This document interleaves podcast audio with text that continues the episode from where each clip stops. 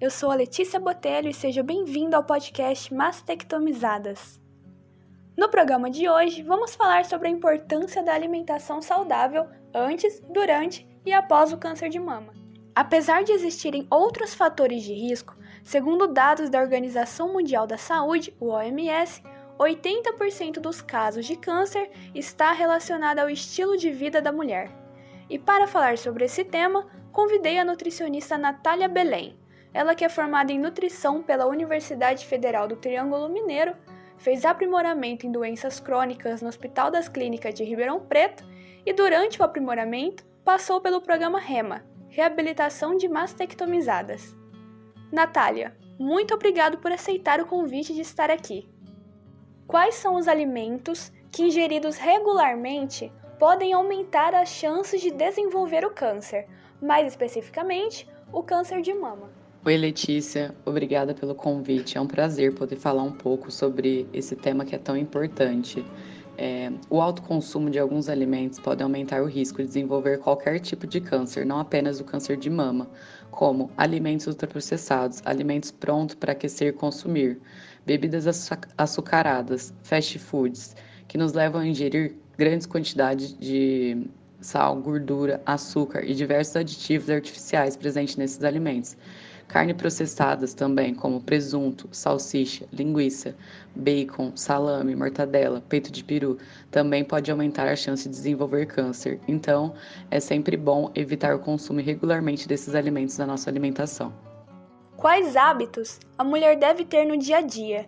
E quais são os alimentos recomendados para evitar a doença? Para evitar a doença, as mulheres devem ter como prática no seu dia a dia uma alimentação saudável, fazer atividade física e, e manter o peso corporal adequado.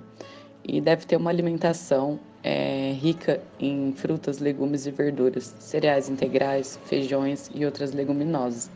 A recomendação da Organização Mundial da Saúde é de cinco, é que se consuma 5 porções de frutas, verduras e legumes o que equivale a pelo menos 400 gramas desses alimentos diariamente. A manutenção do peso é, é de extrema importância, pois o excesso de gordura no corpo provoca um processo inflamatório e altera, e altera os níveis de alguns hormônios, que podem causar danos às células, provocando ou acelerando o surgimento da doença. É, o Instituto Nacional de Câncer diz que um em cada três casos de câncer poderia ser evitado com uma alimentação saudável, prática de atividade física e manutenção do peso corporal. Então, é essencial que esses três pilares estejam adequados para evitar essa doença junto com uma alimentação saudável. Qual a sua recomendação para um café da manhã e almoço mais saudável? O que não pode faltar no prato? Para o almoço, o ideal é comer comida de verdade: arroz, feijão, ou lentilha ou grão de bico. Consumir carnes retirando as gorduras aparentes e peles. Ter um alto consumo de verduras e legumes. Estes devem ocupar metade do seu prato e quanto mais variado em cor for sua refeição, melhor. Para ter um café da manhã mais saudável, eu sugiro reduzir o consumo de açúcar, incluir fontes de proteínas como ovos, queijos, iogurte e leites, incluir frutas, pode consumi-las in natura ou fazer suco natural ou uma vitamina. Preferir também os cereais integrais. Após a mulher ser diagnosticada com a doença, quais são os cuidados alimentares que ela deve ter durante todo o tratamento? Durante e após o tratamento de câncer, a alimentação da mulher deve ter um estilo de vida saudável e também deve ter cuidados com a higiene com os alimentos, pois sua imunidade estará um pouco mais comprometida. No site do Instituto Nacional de Câncer tem uma cartilha que orienta os passos para uma alimentação saudável. Eu vou mandar aqui para você colocar em anexo, tá bom? No caso da mastectomia, o estresse causado pela cirurgia pode levar ao enfraquecimento do sistema imunológico? Sim, as cirurgias em geral aumentam as necessidades do nosso organismo de receber nutrientes, uma vez que o corpo precisa de energia extra para ajudar não só a se recuperar da cirurgia, como também para prevenir é, infecções e inflamações. Então, comer determinados tipos de alimentos antes, durante e depois do tratamento de câncer ajuda a fortalecer o organismo, fazendo com que o paciente se sinta melhor e mais, mais disposto. O ideal é manter uma dieta saudável com alimentos ricos em proteínas, vitaminas e minerais.